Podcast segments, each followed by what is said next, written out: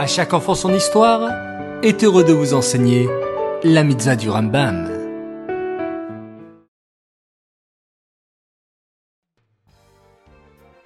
Tov les enfants, j'espère que vous allez bien et que vous avez passé un excellent Shabbat.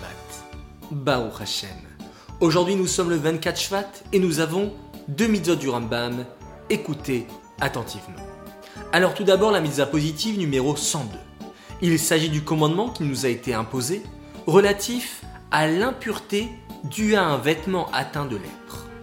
Et la mitzvah positive numéro 103, il s'agit du commandement qui nous a été ordonné au sujet d'une maison atteinte de lèpre. Les enfants, savez-vous comment il y avait de la lèpre sur les vêtements? En fait, lorsqu'il y avait un vêtement de laine ou de cuir et dessus une tache verte ou rouge, le Cohen devait mesurer une semaine après si la tache avait grandi, et alors le vêtement était impur et il fallait le brûler.